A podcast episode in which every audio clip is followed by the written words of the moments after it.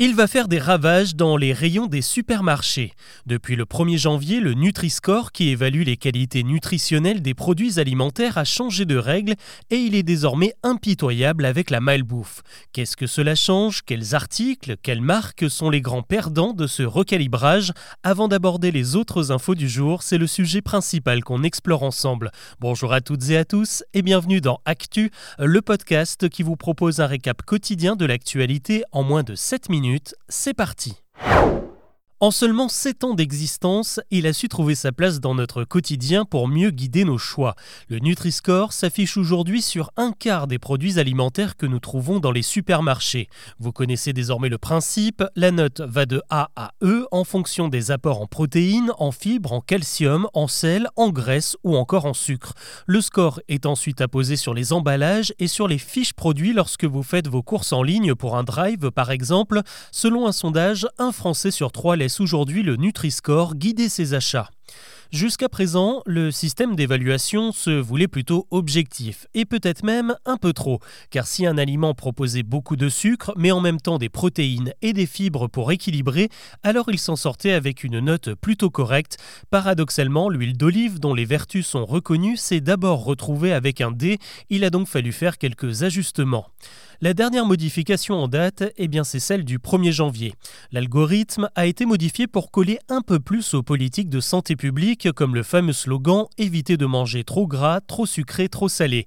Et on peut dire que les notes ont sacrément changé. Près de 40% des produits qui se trouvent en rayon sont concernés. Exemple avec le paquet de céréales Chocapic qui affichait jusque-là fièrement son A et qui se retrouve rétrogradé avec un C à cause de sa teneur en sucre. Idem pour les spécial cas qui passent de B à C et les céréales Lyon bonnet d'âne avec un D. La copie n'est d'ailleurs pas meilleure pour les produits laitiers. Le lait écrémé passe de A à B, des boissons comme le Yop de B à D et tout ce qui contient des édulcorants comme les boissons light et COP d'un C.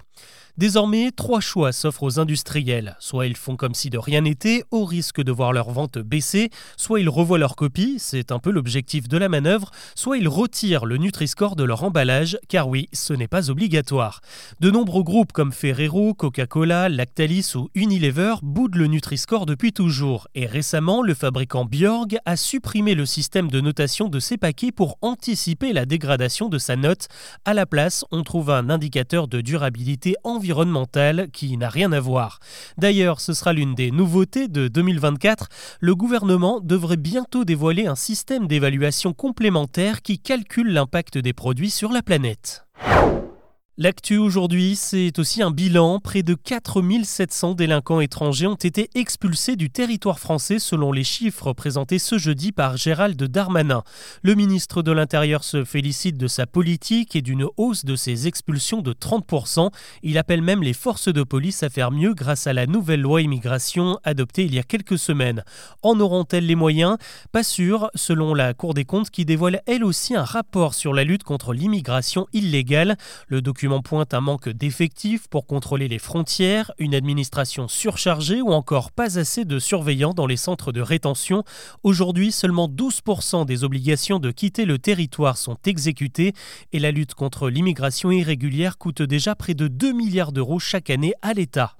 Comment calmer le jeu au Proche-Orient? C'est toute la question après la mort du numéro 2 du Hamas tué dans un bombardement israélien en plein cœur de Beyrouth, la capitale libanaise.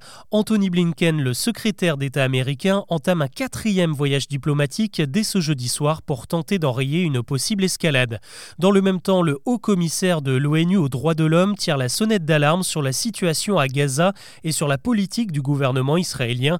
Il s'inquiète des propos de plusieurs responsables comme le ministre des Finances favorable à une colonisation de Gaza et à l'évacuation définitive de la population vers un autre territoire, autrement dit à un projet de nettoyage ethnique. On retourne dans les supermarchés où il n'y a pas que le Nutri-Score qui inquiète, il y a aussi la hausse des prix. Ce jeudi, le distributeur Carrefour annonce qu'il retire de la vente tous les produits du groupe PepsiCo accusés d'abuser sur les prix de vente, une mesure choc qui concerne de très nombreuses références comme le Pepsi, les chips Lay's et Doritos, les boissons Lipton, le 7-Up ou encore les produits apéritifs Ben Nuts. De quoi mettre la pression sur le fabricant alors que la phase de négociation avec les distributeurs doit se terminer à la fin du mois.